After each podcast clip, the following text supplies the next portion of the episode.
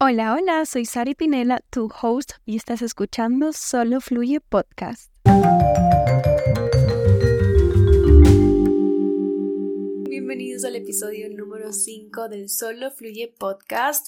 He estado perdida, han pasado muchas cosas en mi vida que poco a poco les iré contando por aquí, pero hoy tengo un tema pendiente que hace rato me lo pidió una amiguita y no, chicos, amigos, hombres, varones, no se trata de maquillaje, así que pueden seguir escuchando este capítulo con toda la confianza del mundo porque es un tema que estoy más que segura que nos ha pasado a todos y esta amiga que les cuento me dejó este mensaje que les voy a leer a continuación. Un tema que quiero escuchar es tu experiencia en el deporte o algún consejo que puedas dar. Por ejemplo, yo ya no estoy sintiendo la misma energía o felicidad al momento de patinar. No sé por qué será, solo ya no es la misma felicidad. Muchas gracias, Niurka, por dejarme este mensaje y te puedo decir que has llegado al lugar correcto porque he pasado muchísimas veces por esto y yo entiendo que es un poco frustrante y uno se hace esta pregunta de por qué, por qué, por qué si hacía algo que me encantaba hacer ya no me trae felicidad. Y para darles un poco de contexto, a lo largo de mis 30 añitos me he involucrado en muchas actividades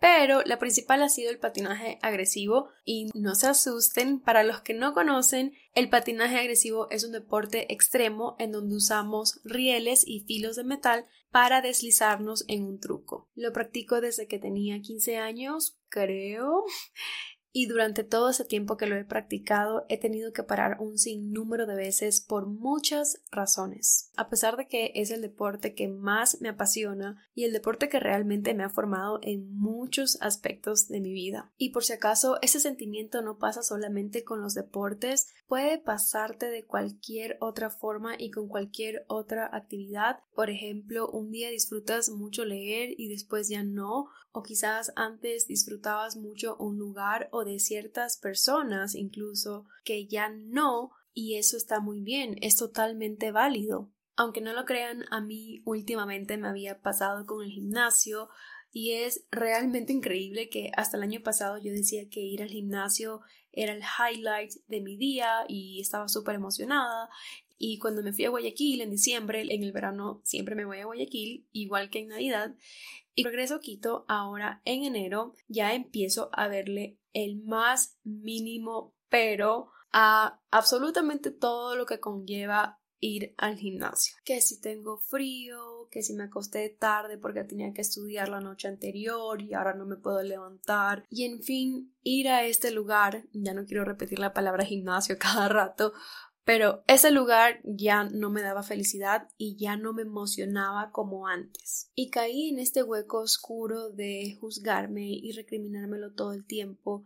Estaba en una guerra conmigo misma porque me reclamaba, tú prometiste que ibas a ir al gimnasio todo el año, de hecho lo pagué por adelantado siete meses y me sentía sumamente culpable de no ir. Esta semana me senté a hacer como una reflexión sobre por qué estoy rechazando ese espacio. Y me hago preguntas como, a ver, ¿me estoy poniendo excusas para no ir? ¿O de verdad mi situación actual ha cambiado al punto de que realmente ya no puedo ir al gimnasio los cinco días a la semana así como iba antes? Y con esto lo que quiero decir es que a veces uno empieza a hacer cosas o actividades en otra etapa de nuestra vida, en un entorno del pasado que probablemente sea diferente al momento actual. De pronto antes tenías más libertad de tiempo o quizás ahora estás estudiando demasiado y estás estresado, estresada y tú crees que no disfrutas ya de esa actividad, en este caso de patinar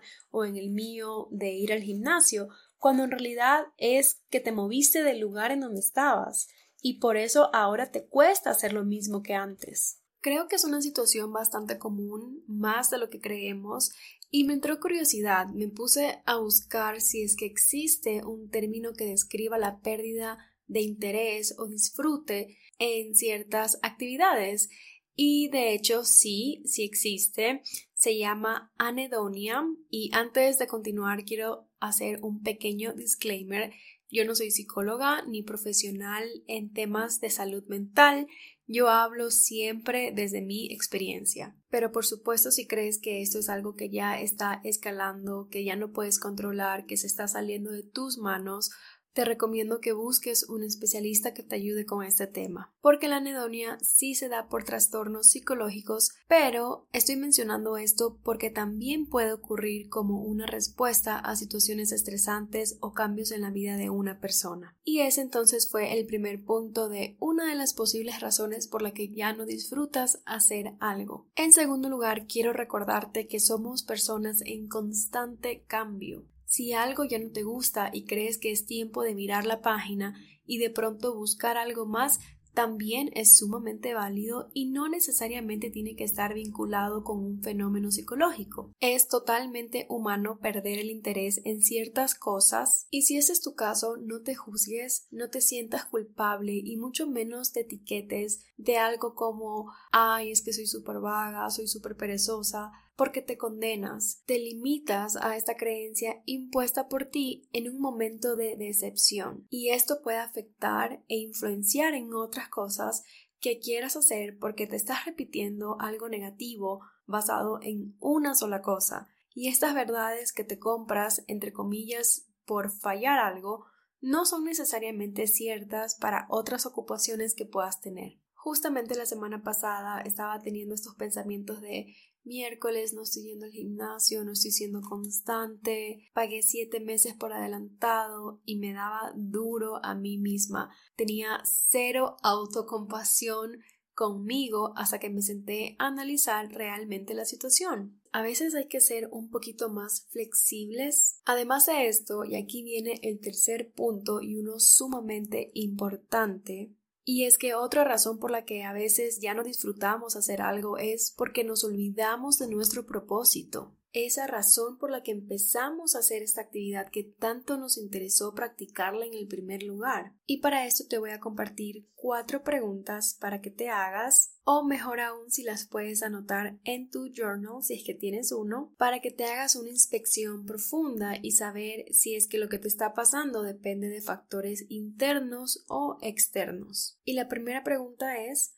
con qué intención o cuál era mi objetivo cuando empecé a hacer este deporte, actividad, función, trabajo o lo que sea. Número 2. ¿Cómo se sentía hacer esto antes y por qué? 3. ¿Qué era lo que principalmente me hacía feliz sobre esta actividad? Y por último, ¿cómo ha cambiado el entorno desde el principio hasta ahora? Aquí nos referimos a factores externos como por ejemplo si ha cambiado el lugar, tu grupo de amigos, el ambiente, el clima, etc. Trata de responder estas preguntas con los detalles que más puedas. Y volviendo al caso, y para responder estas preguntas, si eres una persona que patinaba antes y ya no lo hace, pregúntate ¿Por qué empecé a patinar? ¿Por diversión? ¿Porque de pronto me hacía muy feliz cada vez que me salía un truco nuevo? Quizás porque me gustaba mucho lo retador que era el deporte y cómo forjaba mi carácter. Y cuando empezaste a hacerlo, ¿con qué grupo patinabas? ¿Todavía patinas con las mismas personas? ¿Extrañas patinar con ese grupo? ¿O de pronto ya no quieres patinar con ese grupo de personas? Algo que a mí me pasó antes, específicamente con el patinaje,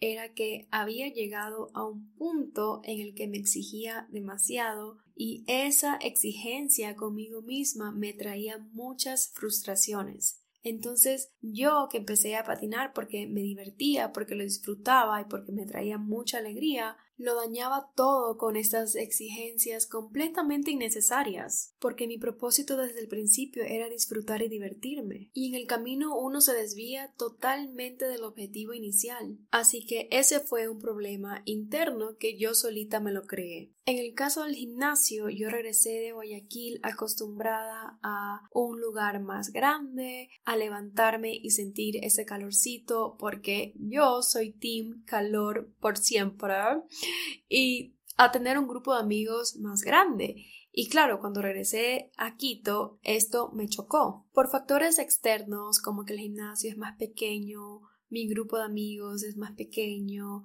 el clima no es igual y me tuve que poner fuerte conmigo misma y hacerme la primera pregunta, ¿con qué intención o cuál era mi objetivo cuando empecé a ir al gimnasio? Y regreso a mi propósito. Yo no me metí al gimnasio para hacer vida social, no me metí al gimnasio para verme cool en mis outfits, no me metí para llenar vacíos. ¿Para qué me metí? Me metí para sentirme mejor cuando me veo al espejo, para tener más energía, para tener una vida saludable, para ser más flexible. Y me estoy ayudando a entender que el espacio, el grupo de amigos, el clima, son cosas secundarias. Y yo sé que a mí desde muy pequeña me ha encantado moverme y una vez que paso la fase de desinterés o de sobrecarga y vuelva a mi yo de siempre, practicar estas cosas me van a volver a ser feliz y las voy a volver a disfrutar como antes. Y te recomiendo que si de verdad te gusta tanto hacer algo, sobre todo si es una actividad que tú sabes que te hace bien, que tú sabes que ya cuando la estés practicando te va a dar felicidad, dale una nueva oportunidad. Todos necesitamos un break alguna vez de alguna cosa.